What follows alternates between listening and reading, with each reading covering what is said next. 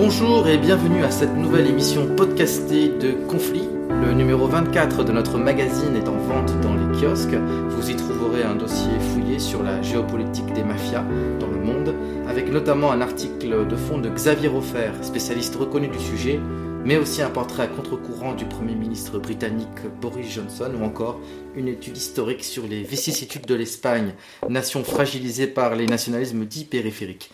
N'hésitez pas à le faire connaître ou à vous abonner si ce n'est pas encore le cas. Alors, une fois n'est pas coutume, nous recevons aujourd'hui au micro de conflit Jean-Baptiste Noé, rédacteur en chef de notre revue, qui vient ici nous parler de son dernier livre, François le diplomate, la diplomatie de la miséricorde, qui vient tout juste de paraître aux éditions Salvator.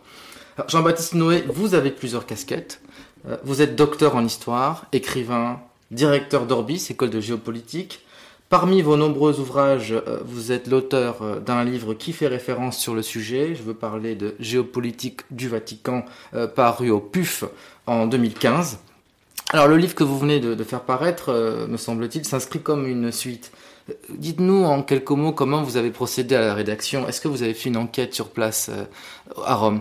Oui, alors tout à fait. En fait, c'est exactement ça. C'est la suite de la géopolitique du Vatican. Euh, dans, dans la géopolitique du Vatican, j'analyse les, grands principes euh, du Saint-Siège et notamment sa position internationale. Et puis, dans cet ouvrage, bah, j'ai voulu voir comment ça s'appliquait dans le cas concret du pontificat du, du pape François, donc depuis son élection en 2013 jusqu'à aujourd'hui je me rends assez régulièrement à Rome euh, pour euh, rencontrer des personnes, pour travailler euh, également aux archives du, Vatican. Donc j'ai accumulé aussi beaucoup de choses au cours de ce pontificat depuis 2013. Et ce livre, c'est aussi une mise en forme de tout ce que j'avais pu faire, d'articles, de, de, recherches, mise en forme actualisée, et de voir par rapport aux principes que j'avais définis dans, mon livre, dans mon ouvrage de 2015, comment ceci s'appliquait de manière concrète au cours de ce pontificat. Comment fonctionne la diplomatie vaticane? On sait qu'il existe une académie pontificale ecclésiastique qui a pour but de former le corps diplomatique du Saint-Siège. Mais pouvez-nous, est-ce qu'il y a par exemple des concours euh, Comment peut-on euh, postuler pour être diplomate du Saint-Siège? C'est une diplomatie qui est, qui est très particulière. D'abord, c'est une des plus anciennes, si ce n'est la plus ancienne diplomatie en Europe, euh, voire au monde, euh, avec Venise et euh, le Saint-Siège, dès le XVIe siècle, a eu une diplomatie formalisée. Il y a une diplomatie qui est encore plus ancienne, ça remonte en fait au tout début de l'ordre chrétienne, il y a eu ce qu'on appelait les, envoyés du pape. C'est-à-dire que le pape ne pouvant pas, l'évêque de Rome ne pouvant pas se déplacer de lui-même dans l'Empire romain, il envoyait des représentants, des gens qui l'envoyaient, mhm. et euh, ces personnes qu'il envoyait portaient le nom de nonce, hein, comme on dit euh, annoncé, annuncio. Mhm. Donc c'est le terme de nonce qui est resté aujourd'hui, c'est-à-dire qu'aujourd'hui un nonce, c'est l'ambassadeur euh, du Saint-Siège, donc on, ils ont gardé le terme de nonce. Il y a beaucoup de mots dans la diplomatie du Saint-Siège qui sont des mots médiévaux. Donc ça donne un côté parfois un peu obscur ou, ou des, on a parfois du mal un peu à comprendre parce que euh, ils ont gardé l'ancienne terminologie, ce qui fait aussi cette saveur. Et au XVIe siècle, tout cela se concrétise et en fait en Europe le, le, grand mouvement également de mise en place de la diplomatie. Et donc est créé, c'est le, le Saint-Siège est le premier État à avoir créé une école euh, dénonce, une école pour former les diplomates qui existe encore aujourd'hui, euh, qui va dire est l'ancêtre de l'école du Quai d'Orsay hein, à bien des égards.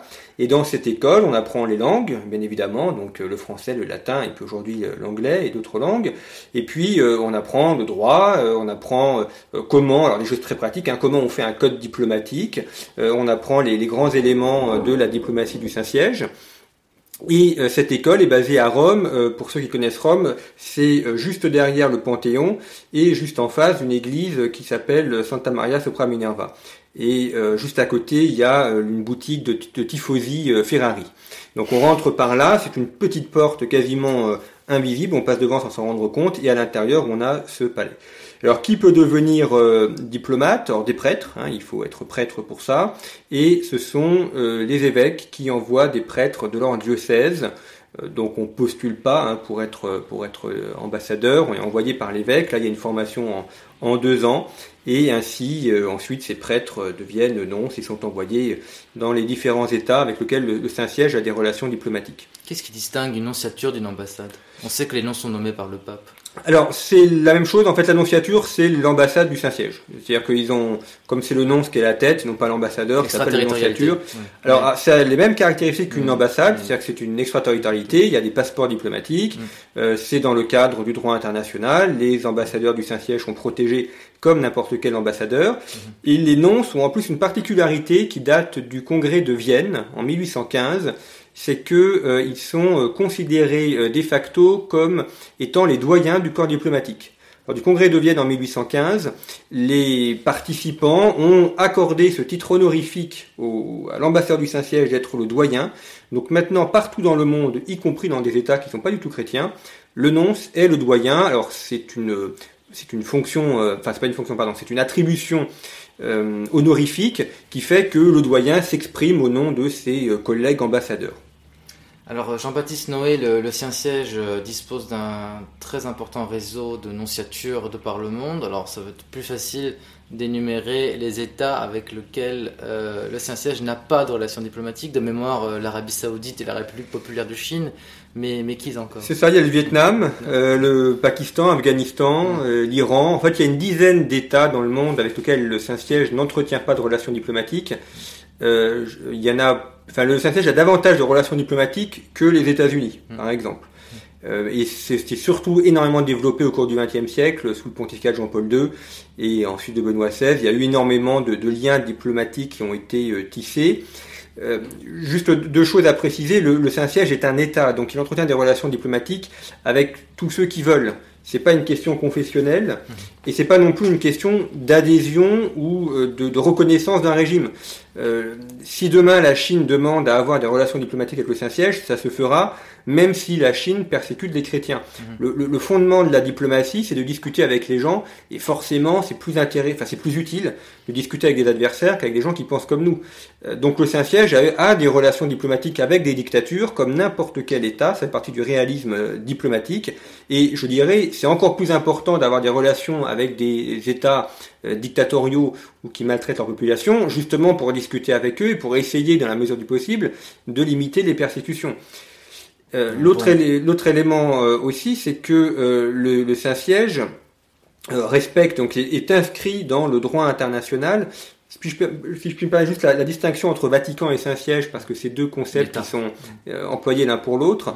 Le, Vatican, en fait, c'est un territoire. La cité du Vatican. Exactement, c'est la cité du Vatican. Donc ceux qui ont été à Rome le voient très facilement. C'est la place Saint-Pierre, hein, grosso modo, et puis les jardins. les, jardins. et la basilique Saint-Pierre. Donc c'est en fait c'est le territoire 40 hectares. 44, hectares, voilà.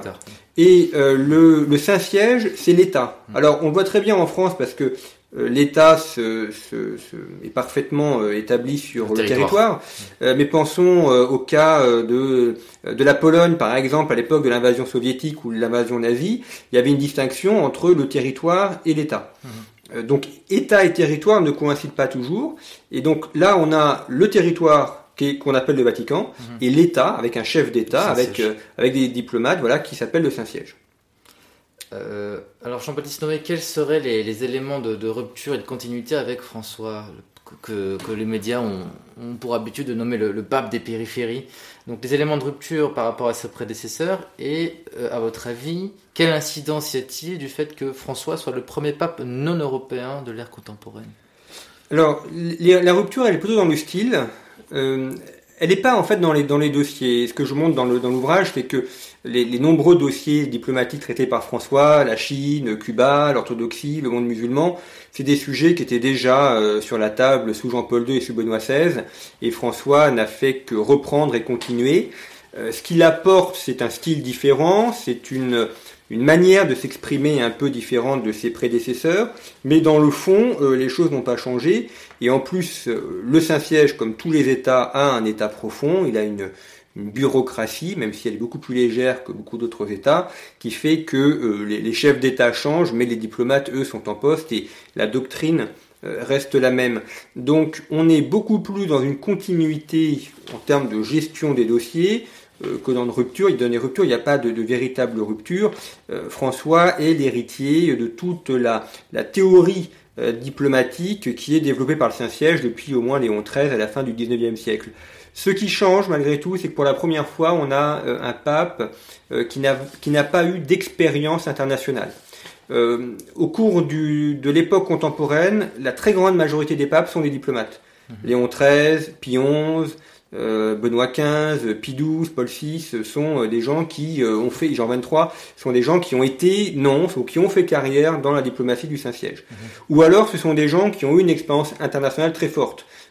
Jean-Paul II avec le communisme, Ratzinger, Benoît XVI avec le nazisme. François est quelqu'un qui connaît peu le monde parce qu'il est toujours quasiment resté en, Argentine et à Buenos Aires. Il n'aime pas voyager. il l'a dit lui-même d'ailleurs. Il est très casanier. Euh, il n'aime pas, il aime pas voyager. Il a été une seule fois aux États-Unis. C'est quand il était pape. Il a fait son voyage officiel aux États-Unis et en Terre Sainte. Euh, alors qu'on peut dire finalement depuis l'Argentine, en tant que cardinal, il aurait pu au moins aller une fois ou deux aux États-Unis. Donc c'est quelqu'un qui a une connaissance du monde qui euh, est livresque, mais qui n'est pas pratique. Enfin, au sens où il s'est jamais rendu. Donc ça, pour lui, ça a été une nouveauté. Il a, il a voyagé depuis 2013 comme il a jamais voyagé dans sa vie. Euh, bon, ensuite, c'est quand même quelqu'un qui est très intéressé par les choses du monde. Et puis, le gros avantage quand on est pape, c'est que beaucoup d'informations remontent. Donc, même sans voyager, euh, on, peut très facilement rencontrer des gens euh, qui nous transmettent des informations depuis la base des pays et donc avoir, bah, c'est une caisse de résonance énorme pour savoir ce qui se passe dans le monde entier. Jean-Baptiste Noé, euh, vous accordez dans votre livre une place très importante à, la figure du cardinal Jean-Louis Torrent, cardinal français, euh, de haut vol, polyglotte, euh, qui nous a quittés en 2018. je rappelle à nos auditeurs qui ne connaissent pas forcément cette figure centrale du, Saint-Siège, qu'avant d'être président du Conseil pontifical pour le dialogue interreligieux, le cardinal Torrent était, sous le pontificat de Jean-Paul II, le plus jeune prélat à la tête de la diplomatie vaticane en, 91. Euh, donc pourquoi vous êtes-vous attaché à son, à son action diplomatique, notamment son, son œuvre vis-à-vis du, du, monde musulman? Et pourriez-vous nous définir ce que c'est que la fameuse doctrine Torrent Oui, alors en fait cet ouvrage, je l'ai écrit euh, essentiellement en pensant à lui. C'est aussi un ouvrage hommage au, cardinal Torrent que je n'ai jamais rencontré. Par ailleurs, j'ai rencontré euh, ses collaborateurs, des proches collaborateurs, mais, mais lui, j'ai pas eu l'occasion. Il est décédé en 2008. C'est quelqu'un euh, en 2018. C'est c'est un diplomate extrêmement brillant. donc il a commencé sous sous Jean-Paul II. c'est un Français. Il, il, vient de Bordeaux et notamment il était avec Jean-Paul II sur les question de la gestion de, de l'Europe de l'Est. Mhm. Donc il était en première ligne au moment de la chute du mur de Berlin, ensuite avec la réunification allemande, puis, puis l'effondrement des régimes soviétiques en Europe de l'Est. Donc il a participé à, ces questions-là, il est resté en poste sous Benoît XVI et, pour, et sous François euh, avec le très gros dossier qui est celui du dialogue interreligieux. Et en fait, dialogue interreligieux, c'est essentiellement le dialogue avec l'islam. Euh, même s'il y a évidemment les questions avec l'hindouisme, le bouddhisme, etc. Mais enfin, c'est pas le gros sujet du, Vatican aujourd'hui. Euh, c'est quelqu'un qui a été très malade pour la, dernière partie de sa vie, puisqu'il a la maladie de Parkinson, euh, qu'il a énormément handicapé, et malgré tout, il a continué à, travailler, alors que il aurait très bien pu se mettre à la retraite. Mhm. Et notamment, ce qui a été très marquant, c'est le dernier voyage qu'il a effectué en Arabie Saoudite, euh, c'est au printemps 2018. C'est la, première fois qu'un cardinal faisait une visite officielle en Arabie Saoudite. Il a été reçu par les plus hautes autorités du royaume. Il était extrêmement malade, c'est-à-dire qu'il Enfin, concrètement, il ne pouvait pas se tenir debout. Euh, euh, le Parkinson était très très développé. Il est mort deux mois plus tard et le, voyage l'a vraiment fatigué et a probablement aussi accéléré son, son décès. Mhm. mais en tout cas, il a absolument tenu à faire ce voyage, qui est un voyage qui a duré une quinzaine de jours, hein, donc c'est pas une petite visite, euh, c'est une visite extrêmement importante, euh, qui a préparé notamment la signature de documents d'Abu Dhabi, euh, qui est pour moi un des documents les plus importants de la diplomatie du Vatican au cours des, des, des, 20 dernières années, et notamment pour les questions avec l'islam. Et puis, euh, il a rencontré, euh, il a rencontré les autorités euh, musulmanes. Et, et, encore une fois, c'est une visite. c'est la première fois qu'ils ont reçu un dignitaire aussi important du Saint-Siège. Et, et, ça, seul le cardinal Torrent pouvait le faire parce que il avait une aura chez son auditoire, notamment auditoire musulman, extrêmement important. C'est quelqu'un qui a une connaissance réaliste de l'islam, c'est-à-dire qu'il sait très bien ce que c'est que l'islam, notamment dans sa complexité, parce que souvent on pense l'islam, on s'imagine, uniquement les sunnites, mais il a, enfin, il a très bien conscience que l'islam est, multiple et qu'entre entre un Iranien et un Saoudien, c'est pas du tout la même chose.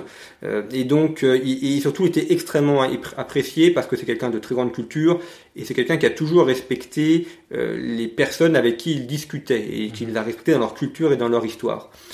donc, il a énormément apporté. Et euh, d'ailleurs, euh, chose rare, fait quand, quand un, un, cardinal décède, donc il y a une cérémonie, enfin la, messe est célébrée à Rome et mhm. il est enterré généralement à Rome. Mhm. Euh, le pape ne participe jamais à la messe, c'est une coutume. Mhm. là, le pape François a participé à la messe et entièrement. Donc ça montre évidemment toute l'estime que François portait au cardinal Torrent. Alors, il avait vécu au Liban, je pense Oui, il a été en poste sur euh, différents postes. Il a beaucoup été à Rome, il a été en poste au Liban, donc il avait une grande connaissance du monde, du monde musulman. Mhm. Et il était aussi l'archiviste euh, avant d'être. Euh, Exactement, il a, eu il a occupé la fonction d'archiviste de la bibliothèque mhm. euh, qui est un poste très important euh, à Rome. Euh, d'abord, c'est un endroit merveilleux pour le fréquenter, c'est vraiment fabuleux. Mais surtout, l'avantage quand on est archiviste, c'est tout pour un diplomate, c'est qu'on a accès à tous les documents diplomatiques. ça fait partie des postes très prestigieux de la de la du, du Corsus Honorum Vatican, du mhm. Vatican. c'est un poste important. Vous écrivez Jean-Baptiste Noé dans votre ouvrage, hein, François le diplomate, la diplomatie de la miséricorde aux éditions Salvator, vous écrivez La diplomatie constitue un insufflé de l'utopie dans le réalisme. Vous parlez d'une synthèse originale mise, en, œuvre par le, Saint-Siège entre universalisme et réalisme. Alors, pour reprendre un peu ce que vous disiez euh, à propos du, parcours de l'œuvre du cardinal Torrent, Comment le Saint-Siège répond-il à ce grand défi actuel qu'est le fondamentalisme islamique? Et quelle est la portée de son action vis-à-vis de, régimes rétrogrades comme euh, l'Arabie saoudite euh, Mais pensez-vous pas qu'il y a un danger de, glisser dans, ce qu'on pourrait appeler l'irénisme quand on parle de, dialogue islamo-chrétien? Alors, c'est le, danger. Euh, en, en, géopolitique, il y a toujours cette tension entre réalisme et idéalisme. Conflit et sur une vision plutôt réaliste des relations internationales, mais euh, ça n'exclut pas le fait qu'on aimerait que euh, la paix règne, que les populations ne s'entretuent pas et que chacun puisse vivre heureux sur sa terre, évidemment, même si on constate qu'il y a des conflits. Et le Vatican, est, comme beaucoup d'États, est tiraillé entre ces deux rapports.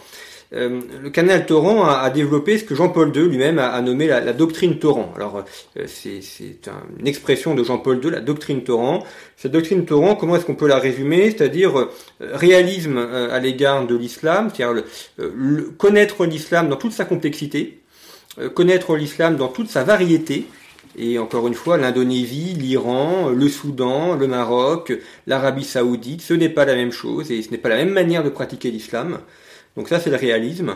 Et le réalisme, c'est également, enfin la doctrine Torrent, qui est une doctrine réaliste, c'est également euh, distinguer euh, les partenaires avec qui on peut discuter euh, des partenaires avec qui ce n'est pas possible et parce que ils sont euh, fermés, bornés. Par eh bien, euh, par exemple, on ne pourra pas discuter avec le chef euh, de l'État islamique, ça c'est évident. On ne pourra pas discuter non plus avec Oussama Ben Laden. mais en revanche, il y a des intellectuels en, Iran, il y a des intellectuels au Maroc, et ces gens-là, il faut discuter avec eux. je vous donne une, une anecdote qui, qui, est très parlante. Euh, le, numéro 2 euh, du régime iranien, son, nom m'échappe, mais euh, en tout cas c'est numéro 2 actuel. un jour, donc il a sur son bureau un portrait de Benoît XVI. C'est-à-dire qu'il a rencontré Benoît XVI au Vatican et c'est le canal Torrent qui avait organisé cette rencontre. Donc il est venu à Rome, il a rencontré Benoît XVI, et il a été tellement impressionné par euh, la figure de Benoît XVI qu'il a son portrait avec lui, hein, donc euh, quand ils se sont rencontrés à Rome, sur son bureau. Vous voyez, il n'avait pas le, portrait, euh, lui avec Obama, ou lui avec Poutine, ou avec Sarkozy, mais avec Benoît XVI. Et on est là, c'est le numéro 2 du régime iranien, c'est celui qui a écrit la constitution de la République islamique, donc c'est un musulman chiite, voilà, convaincu, et qu'on pourrait classer peut-être avec une vision euh, simpliste parmi euh, un fanatique, ce qui n'est pas, en tout cas c'est quelqu'un de convaincu et de ferme, et il a, euh, il a beaucoup de respect à tel, pour le, pape Benoît XVI, à tel point qu'il a son portrait sur son bureau. Et ça, c'est Canal Torrent qui l'a fait parce qu'il a compris qu'avec les chiites, on pouvait discuter et que notamment euh, le chiisme pouvait être un allié dans la lutte contre le fondamentalisme sunnite. Mhm. Euh, l'autre aspect de la, de la doctrine Torrent, euh, c'est d'être euh, extrêmement clair sur, les, sur les événements et notamment sur la manière d'aborder l'État islamique. Alors vous m'avez demandé en première, enfin, par une première question s'il y avait des ruptures avec ses prédécesseurs. J'ai dit qu'il n'y en avait pas. Il y en a une malgré tout, une rupture mhm. qui est de, de, de taille c'est la manière dont le, terrorisme islamiste a été abordé. Et notamment euh, plusieurs documents qui ont été faits. Alors un document qui émane du cardinal Torrent lui-même, euh, donc qui est euh, le donc à l'époque où il dirigeait le Conseil pontifical pour le dialogue interreligieux, dans lequel il a demandé aux musulmans, aux chefs musulmans, de condamner ouvertement les massacres et les attentats. De 2014. De 2014. Quand l'État islamique opère cette, cette poussée euh, dans le nord de l'Irak, où on assiste à euh, une tentative de génocide contre les Yézidis et d'extermination des chrétiens. Exactement. Alors je, vous cite le, document parce que euh, il est extrêmement fort. voici ce qu'il dit. Donc, ce conseil pontifical, tous ceux qui sont engagés dans le dialogue interreligieux, les adeptes de toutes les religions ainsi que les hommes et les femmes de bonne volonté ne peuvent que dénoncer et condamner sans ambiguïté ces pratiques indignes de l'homme. Et là, il fait la liste de toutes les exactions commises par l'État islamique. Ce que n'a jamais fait aucun chef d'État. Hein. Je ne connais aucun chef d'État occidental qui ait dit clairement que l'État islamique avait commis une longue suite d'exactions. Tous doivent être unanimes dans la condamnation, sans aucune ambiguïté de ces crimes, et dénoncer l'invocation de la religion pour les justifier. Autrement, quelle crédibilité auront les religions, leurs adeptes et leurs chefs? Quelle crédibilité pourrait avoir le dialogue interreligieux patiemment poursuivi ces dernières années? Euh, Ça, ce sont des paroles qui sont extrêmement fortes. Euh, et encore une fois, le, Vatican, il n'a pas d'armée, donc euh, c'est sa, seule arme. Voilà, sa seule arme, ce sont les mots. là, on a des mots extrêmement forts qui mettent justement les chefs religieux devant le faute accompli, en disant si ça c'est pas l'islam, eh bien vous devez le dire ouvertement et vous devez le condamner. Et il pense notamment à Al-Azhar, il pense au grand chef religieux. D'ailleurs, ce qu'a fait euh, l'Iran, Al-Azhar aussi d'ailleurs a prononcé des condamnations contre l'État islamique, mais c'est un appel, euh, euh, un appel international à, condamner fermement cela. Ça s'est poursuivi quelques temps plus tard. donc on est cette fois-ci en, 2014, a été 2014. Donc le pape revient de Corée. Et euh, donc il y a eu également des attentats euh, en, Irak. Et donc là, c'est, il a ces mots qui lui ont été, euh, euh, je vais pas dire soufflés, mais en tout cas conseillés par le canal Torrent, où il dit ceci quand il y a une agression injuste, il est licite d'arrêter l'agresseur injuste. Je souligne le verbe arrêter. Je ne dis pas bombarder, faire la guerre, l'arrêter. Les moyens avec lesquels on peut les arrêter devront être évalués. Bon, etc mais il dit, voilà, il est licite d'arrêter l'agresseur injuste. C'est en fait une réactualisation de la guerre juste. Euh, Jean-Paul II avait toujours été opposé à la guerre en Irak, Benoît XVI également. Là, on a eu un changement, une inflexion dans le fait que la guerre a de nouveau été présentée comme étant légitime afin d'arrêter un agresseur injuste, qui est une réactualisation de la très ancienne théorie de la, guerre juste euh, développée par Saint-Augustin notamment. Mhm.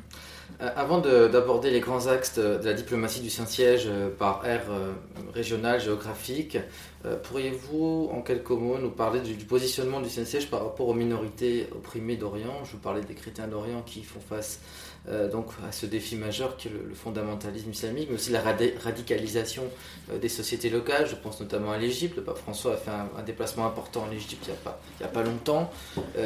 concrètement, que peut faire le Saint-Siège pour euh, alléger.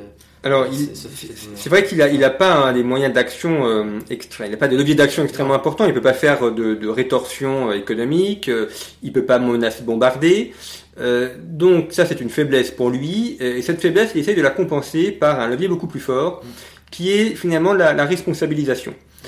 Et notamment l'appel à la réciprocité. Alors c'est souvent mal compris et c'est parfois caricaturé parce que euh, mais en fait c'est exactement la même arme que euh, l'Église a utilisée contre les communistes. en disant aux communistes, eh bien, très bien, vous défendez la liberté, vous défendez la démocratie, vous défendez, soi-disant, le développement humain, eh bien, commencez par le faire chez vous et commencez par ouvrir, rouvrir les églises, libérer les prêtres, et là vous pourrez dire effectivement que vous œuvrez pour la liberté, pour le respect des humains. Et cette, pierre angulaire qui était celle de Jean-Paul II et qui a mis en fait le régime communiste face à ces contradictions, est utilisée aujourd'hui face au fondamentalisme musulman pour le pousser à bout et pour le pousser dans ses contradictions. En disant, mais si vous êtes une religion de paix et d'amour, euh, si euh, l'islam ce n'est pas le terrorisme, ce que nous sommes prêts à croire, eh bien montrez-le en permettant aux chrétiens de vivre librement, en autorisant la construction d'églises et en luttant efficacement contre le terrorisme. Alors certains voient ça comme de l'irénisme, encore une fois le Saint-Siège n'a pas non plus une multitude de leviers à sa disposition, mais l'idée c'est bien de pousser euh, l'islam dans ses contradictions en disant vous devez faire un choix, c'est soit ça, soit ça. Soit vous êtes avec les terroristes, soit vous êtes contre eux, et si vous êtes contre eux, ça doit se marquer non pas par des mots, mais par des actions concrètes. Et quand le pape se rend euh, en Égypte et visiter les Coptes, que les Coptes soient catholiques, orthodoxes ou, autres, c'est quand même un immense message d'espoir euh, pour toutes ces populations euh, qui souffrent. le pape François a, enfin, désire aller en Irak, il a failli y aller. en 2020. Exactement. en 2014, il va y aller également à son retour de, de Corée. Il l'a pas fait, c'était vraiment trop dangereux. Mm. Mais en tout cas, c'est un espoir et surtout, ça porte la question sur la scène internationale dire attention, nous n'oublions pas ce qui se passe, et donc ça permet de braquer euh, les projecteurs médiatiques sur ce qui est en train de se passer, et c'est aussi un réconfort apporté à, à toutes les minorités euh, qui sont présentes. On se souvient du voyage extrêmement important de Benoît XVI fin 2012 au Liban, qui avait beaucoup aidé ces communautés qui étaient euh, martyrisées. Alors, euh, Jean-Baptiste Noé, euh, dans votre livre, on apprend des choses assez euh, essentielles qui ne sont pas, pas assez abordées dans, dans la grande presse. Hein. Je veux parler du cas des persécutions des chrétiens, toutes confessions confondues, en République populaire de Chine. Alors, c'est un, vous, y consacrez tout un, pratiquement un chapitre à la fin de, de votre livre, François le Pape. Euh, pouvez-vous nous déjà revenir un peu sur, euh, sur la situation euh, de l'Église catholique autonome, hein, qui s'est émancipée, l'Église catholique pardon, clandestine. il y a eu un accord récemment entre donc le Saint-Siège et, Pékin, où le Saint-Siège reconnaît l'ordination des évêques par l'Église affiliée, cooptée par le régime, l'Église nationale. Donc là encore, est-ce qu'on assiste à une conciliation de, l'ordre spirituel et temporel? Alors le dossier chinois, c'est un dossier qui est, extrêmement sensible. et surtout délicat parce que euh, il n'y a pas vraiment de solution. Euh, sur l'accord, beaucoup de choses ont été dites. Le canal de Hong Kong, le canal Zen, euh, y est extrêmement opposé, pour des raisons qui d'ailleurs sont tout à fait justes. le problème, c'est que le Saint-Siège n'a pas vraiment le choix. Euh, pourquoi? Parce qu'il faut voir quelle est la, situation des, Chinois euh, en, Chine, des chrétiens en Chine. D'abord, le, christianisme en Chine est arrivé dès les premiers temps. Il n'est pas arrivé avec les colons au XVIe siècle. On a il, y a, il y a eu également les historiens à l'époque antique la présence de chrétiens. Le christianisme en Chine est arrivé avant le bouddhisme.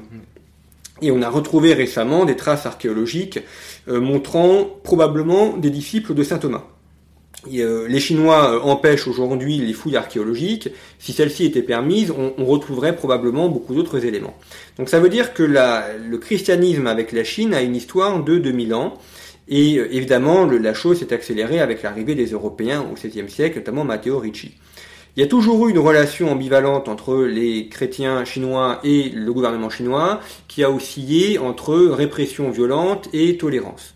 Les chrétiens euh, en Chine, donc qu'ils soient européens ou chinois, ont énormément œuvré à la redécouverte de l'archéologie chinoise, notamment de, l'histoire de la Chine, à la sauvegarde de très nombreux documents, à la sauvegarde également des langues, à tel point qu'aujourd'hui, euh, le, musée, ou, enfin un des musées où il y a le plus de documents chinois anciens, c'est la bibliothèque du Vatican. Hein, il y a Taïwan, puisque les nationalistes chinois ont pris avec eux les objets à Taïwan pour éviter qu'ils ne soient détruits par les troupes de Mao. Et il y a au Vatican euh, des objets rapportés par euh, les Européens depuis le XVIe siècle. Avec l'arrivée de Mao, comme dans tous les régimes communistes, les chrétiens sont persécutés très fortement et il y a eu une petite période d'inflexion sous Deng Xiaoping et là ça repart avec Xi Jinping qui a mis en place ce qu'il appelle la sinisation, Euh, donc on a dans tout le centre du pays des attaques régulières contre les chrétiens. Ça touche pas encore les grandes villes, enfin les grandes villes de la côte, ça touche des villes euh, grandes à taille européenne, hein, c'est quand même des, villes de 10 millions d'habitants, donc euh, c'est pas négligeable. Mais là on a aujourd'hui, hein, depuis, plusieurs années, et ça s'intensifie, des attaques, donc destruction des croix et des statues sur les églises, euh, des, des, évêques euh, non affiliés au régime qui ont été décédés, qui sont décédés, euh, dont les, les, tombeaux ont été profanés et le corps a été substitué et, et, détruit pour éviter que les Chinois puissent venir se recueillir sur la tombe de ces évêques. le gouvernement chinois interdit aux enfants d'aller dans les églises, donc il y a la police politique qui est devant l'église et à l'intérieur pour arrêter tous les enfants qui ont moins de 18 ans le but étant d'éviter la, transmission du christianisme. Ils ont également pris des lois pour interdire aux familles de prier en famille. Et également, il était interdit euh, de transmettre la foi à ses enfants dans les foyers. Donc on a une répression qui est très forte, qui s'attaque à l'intimité privée, le but étant d'éradiquer le christianisme en empêchant la transmission. Avez-vous des chiffres sur le nombre de, catholiques euh, chinois? Alors euh, non, c'est très compliqué parce que évidemment ils sont pas complètement recensés. Euh, il y a une présence de, de, de chrétiens euh, protestants, une présence de ah, chrétiens catholiques, mais on n'a pas de données officielles qui sont qui sont réalisées. Donc ils sont plusieurs milliers. et ça va dépendre également des, villes, mais enfin on n'a pas de, chiffres exacts. Alors pourquoi est-ce que le Saint-Siège a, a, conclu un accord avec la Chine malgré ces attaques? D'abord, l'accord n'est pas rendu public, donc on ne sait pas en fait quelle est la nature de l'accord. Hein, c'est un accord qui est secret, on sait qu'il y a eu accord, ça a été dit publiquement, mais le texte, lui, n'est pas public.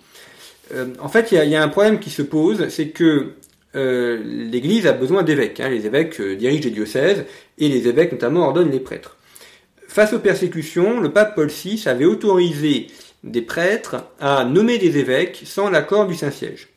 C'est une manière en fait de, substituer les évêques qui étaient arrêtés à l'époque de Mao et qui étaient déportés et tués. Donc ça a permis comme ça de maintenir des évêques en place. Simplement, ça, ça ne peut être une situation que provisoire. Et donc Benoît XVI a voulu euh, mettre un terme un peu à cette situation euh, qui n'est pas bonne, hein, qui correspond euh, à un problème ponctuel mais qui ne peut pas durer dans le temps.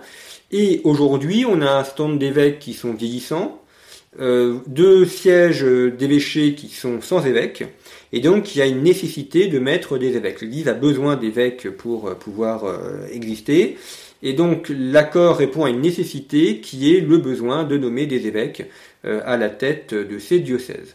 Euh, et donc euh, l'accord qui a été trouvé, c'est de dire que il y aura une nomination, enfin le, Saint-Siège nomme des prêtres qui peuvent devenir évêques et l'État chinois donne son accord pour cette nomination.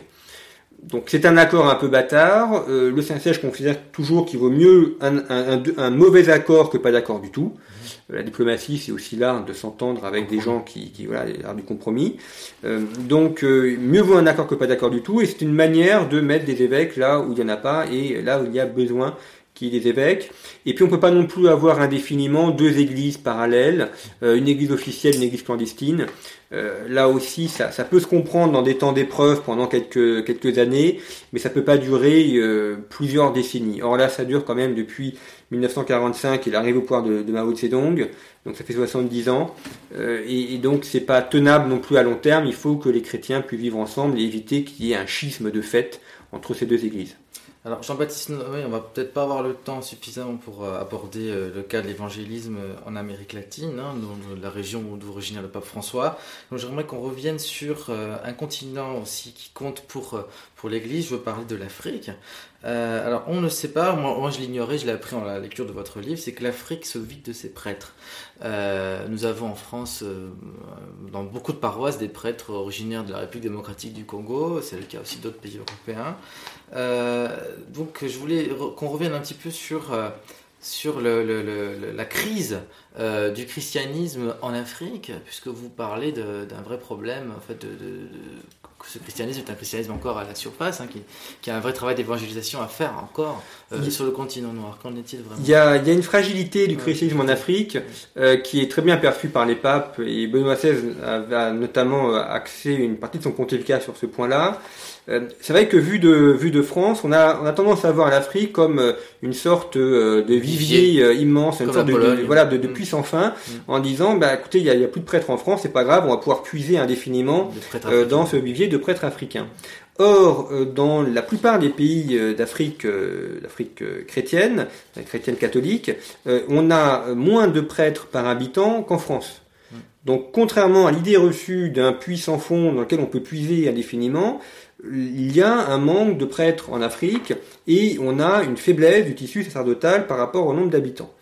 Ce qui veut dire que faire venir des prêtres africains en, France et en Europe, ça peut être utile pour les pays européens, mais il faut quand même avoir conscience qu'on est en train de fragiliser euh, le continent européen en leur retirant une partie de leurs élites, ce qui pose quand même malgré tout un, problème moral.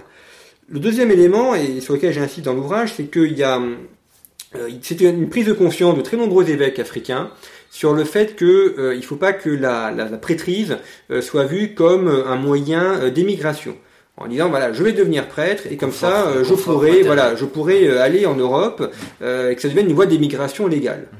Et donc il y a, y a, un très gros effort qui est fait par de nombreux évêques, notamment en Afrique de l'Ouest, pour maintenir les prêtres africains sur place, pour faire revenir en Afrique les prêtres qui ont été euh, euh, envoyés de manière provisoire en Europe et euh, à éviter de donner cette idée que la prêtrise serait une voie de filière d'immigration illégale. L'autre point que je, souligne, et c'est un élément que j'avais essayé d'analyser dans mon premier ouvrage sur la géopolitique du Vatican, c'est la question de la mondialisation et de l'identité, ce que, j'appelle la, la, la, question de l'être. En fait, ce que j'essaie de démontrer, c'est que la mondialisation euh, détruit les identités faibles, mais renforce les identités qui sont fortes et cohérentes.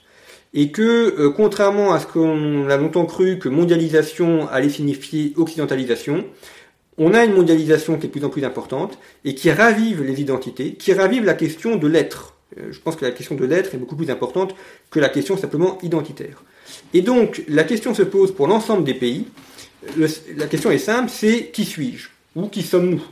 La question se pose en France comme elle se pose partout. Et c'est d'ailleurs la question de Xi Jinping, à travers la sinisation. Quand il met en place la, sinisation, c'est de répondre à la question qui sommes-nous? Ben, Nous sommes chinois, et nous sommes chinois, nous ne sommes pas occidentaux, nous ne sommes pas européens, nous, sommes, nous sommes chinois. C'est la question posée par Erdogan, en disant nous sommes turcs. Et donc tous les continents sont confrontés à cette question de l'être, et à la question qui est posée, à savoir qui sommes-nous? En Amérique latine, ça se montre par l'indigénisme, qui est une revendication politique qui a une vingtaine d'années, qui était absente euh, auparavant. Et la question se pose évidemment en Europe et elle se pose aussi en Afrique. Or, quand on pose la question qui sommes-nous, ça renvoie à l'histoire et ça renvoie aux, racines intellectuelles euh, d'un pays. Pour un Chinois, pour un Européen, euh, quand on dit qui sommes-nous, ben, on voit très bien les monuments, les paysages, euh, les grands auteurs, Confucius d'un côté, Saint-Augustin, Saint-Bernard, Socrate de l'autre. Pour un Africain, se poser la question qui sommes-nous et, et, renvoyer à l'histoire, eh bien, c'est aller en deçà de la période coloniale. Mmh. Et donc, le grand défi pour l'Afrique, c'est d'arriver à développer cette philosophie de l'être euh, sans rejeter euh, la, période coloniale, et notamment ce qu'elle a pu apporter, à savoir le, christianisme. Et ce que je veux démontrer dans, l'ouvrage, c'est que euh, la, question du développement de l'identité en Afrique se heurte frontalement à la question du christianisme. Parce que qu'on le veuille ou non, le christianisme est arrivé par les Européens, donc exactement, c'est une importation, euh, c'est une culture d'Européens, mm. et que si on développe la culture africaine, forcément, on devra rejeter la culture européenne, et donc le christianisme. Et d'ailleurs, on voit euh, qu'il y a le développement très important du vaudou. D'ailleurs, dans le numéro actuel de conflit, on a un dossier sur la mafia nigériane, où Guillaume Sotomayor montre très bien comment cette mafia s'enroule autour du culte vaudou. Et puis, euh, je renvoie d'ailleurs à, l'article, euh, pardon, à l'ouvrage que vous avez réalisé avec le Père Quinvy. Euh, on avait fait aussi une émission euh, pour Conflit, mission, mission donc où ce prêtre qui a été en, Centrafrique montre très bien que les milices anti-Balaka, qu'on a toujours présentées comme milices chrétiennes, ne sont absolument pas chrétiennes. Ce sont des milices animistes. Et donc, l'animisme aujourd'hui et a, le vent en poupe à travers le vaudou ou à travers différentes pratiques. Et c'est plutôt ça qui, a, qui est l'avenir de l'Afrique plus que le christianisme. Et donc c'est un véritable défi pour les chrétiens africains que de concilier la question d'identité, de l'être et celle du christianisme. Alors vous, vous m'invitez à, vous interroger sur l'Europe à propos de l'Europe matrice du catholicisme que le pape François avait décrit au Parlement européen de Strasbourg comme une, je cite, vieille grand-mère stérile. Euh, une Europe qui est menacée de suicide collectif, hein, comme on voit la, tendance actuelle. Euh, êtes-vous d'avis que c'est depuis le vieux continent déchristianisé que pourra renaître la foi chrétienne Alors, c'est la, thèse que je défends depuis euh, mon ouvrage sur la géoptique du Vatican, à savoir que le, christianisme n'est pas mort en, Europe. Pour le dire différemment, soit le christianisme disparaît et l'Europe disparaît, soit il renaît et l'Europe renaît aussi. Or, il y a quand même des éléments de renouveau, on le voit notamment avec les GMJ. Il y a chaque année, enfin à chaque fois que les GMJ sont organisés en Europe, il y a de plus en plus de monde. Il y avait 200 000 personnes en 1985, 2 euh, millions euh, à Cracovie. Et, donc chaque GMJ euh, reçoit encore plus de jeunes, et c'est essentiellement des Européens, que les précédentes. Ça c'est quand même un, élément important. on voit aussi qu'il y a des, mouvements de jeunesse ou chez, chez les prêtres des éléments de renouveau qu'on n'aurait pas soupçonné dans les années 1980. Donc sans nier euh, la, la, déchristianisation majeure qui est en cours, il y a quand même euh, des, tiges euh, qui restent vertes et qui sont en plein essor. Et l'Europe, comme tous les autres continents, est confrontée, il sera confrontée de plus en plus à la question de l'être, et elle aussi, elle devra se dire, mais qui sommes-nous? Et de la laïcité. Et de la laïcité, exactement. Vous parlez, de saine laïcité dans votre ouvrage. Alors ça, c'est le, grand apport de Benoît XVI, c'est d'expliquer que la laïcité, euh, c'est la distinction du temporel et du spirituel, que la laïcité, c'est rendre à Dieu ce qui est à Dieu, mais à César, pardon, rendre à César ce qui est à César et à Dieu ce qui est à Dieu. Or, dans la conception française, on a fait de la laïcité une religion, qui est une religion laïque. Euh, c'est officiellement dit par euh, ses promoteurs, notamment Ferdinand Buisson. C'est la religion de la République. Ça, c'est pas la laïcité. C'est une religion. Euh, c'est une religion idolâtrique. c'est une religion de l'État. C'est la déesse raison. C'est la, déesse raison et c'est le, culte de l'État, le culte de la République. Or, il faut distinguer l'État en tant que législation, et, mais l'État n'est pas une religion, l'État n'est pas, n'est pas une idole. Euh, et, or, aujourd'hui, une vision euh, réductrice et sectaire et, dévoyée de la laïcité fait du christianisme euh, un, ennemi, alors qu'en réalité, s'il n'y a plus de christianisme en Europe, l'Europe disparaîtra parce que euh, parce que notre culture euh, émane euh, du christianisme. Et donc aujourd'hui, le, défi, sans, sans, peur et, toujours avec espérance évidemment, c'est de, de, replacer la question chrétienne. Et je pense que même François a, du mal à comprendre l'Europe, et c'est pas forcément le contenu avec lequel il a le plus d'affection, mais il pose de bonnes questions, il stimule quand même les Européens, avec raison, et notamment il, il doit encourager notamment les Européens à être plus missionnaires et à être plus évangélisateurs. Alors justement, dans, cette, euh, dans ce contexte de, crise spirituelle de l'Europe, il se trouve, et vous le dites très bien dans votre ouvrage, que François a un allié, en l'occurrence le président de la Fédération de Russie, Vladimir Poutine, avec lequel il partage un certain nombre de valeurs, hein, valeurs euh, spirituelles, euh, or, il se trouve que les relations avec le patriarcat de Moscou sont glaciales, elles sont très tendues, sous fond de crise géopolitique, hein, en l'occurrence je veux parler de l'Ukraine. Donc comment vous expliquez cette, cette, ambivalence et comment on peut refaire le Saint-Siège se rapprocher d'une église orthodoxe russe qui est, qui est assez fragmentée, enfin qui est assez fragilisée Alors il y a eu sur de très nombreux sujets des accointances de vue entre le Saint-Siège et Moscou, notamment sur le dossier syrien, bien évidemment. si, et puis il y a eu également l'accord enfin la signature de ce document entre François et Kirill à Cuba. Et euh, évidemment, ça a été signé parce qu'il y a eu l'accord de la Russie. Alors, c'est vrai que les orthodoxes euh, sont, toujours un peu compliqués euh, à, manier. D'abord parce que l'Église orthodoxe est très divisée. et ça s'est encore divisé avec la reconnaissance du, de l'autocéphalie ukrainienne, que les orthodoxes russes sont très à cheval sur la défense de leur précaré, donc ne supportent pas la moindre intrusion d'un catholique dans leur domaine. donc il y a, des questions d'ego. Je ne crois pas du tout à une réconciliation ou à une, une entente formelle entre catholiques et orthodoxes parce que les orthodoxes n'y tiennent pas. Donc, pour faire un mariage, il faut être deux. Donc, les orthodoxes, eux, ne souhaitent pas ce mariage. En revanche, il y a des éléments communs, enfin, il y, a, des affinités objectives. Donc sur la défense des chrétiens d'Orient, par exemple, sur la question de la place du christianisme en Europe, sur la question de l'identité chrétienne, là, il y a des éléments objectifs avec le patriarcat de Constantinople, de Moscou, où il y a des ententes possibles. En revanche, avec la Bulgarie, avec la Grèce, c'est beaucoup plus tendu. Lorsque François s'est rendu en Bulgarie, par exemple, le patriarche a refusé de le rencontrer et le patriarche orthodoxe de Bulgarie a interdit euh, aux orthodoxes de se rendre à la visite de, François. Euh, donc pour montrer que les relations euh, là sont particulièrement tendues et que les orthodoxes, enfin bulgares du moins, le dialogue, le dialogue écuménique, c'est pas du tout leur sujet. Mmh. Mais malgré tout, il y a des éléments qui avancent et de toute façon, la Russie a compris que le, Saint-Siège est un allié objectif et qu'il y a quand même beaucoup d'éléments sur lesquels ils peuvent travailler de concert. Jean-Baptiste Noël, nous arrivons au terme de, cette émission. Malheureusement, le temps, passe et nous n'avons pas eu le loisir d'aborder tous les sujets euh, prévus.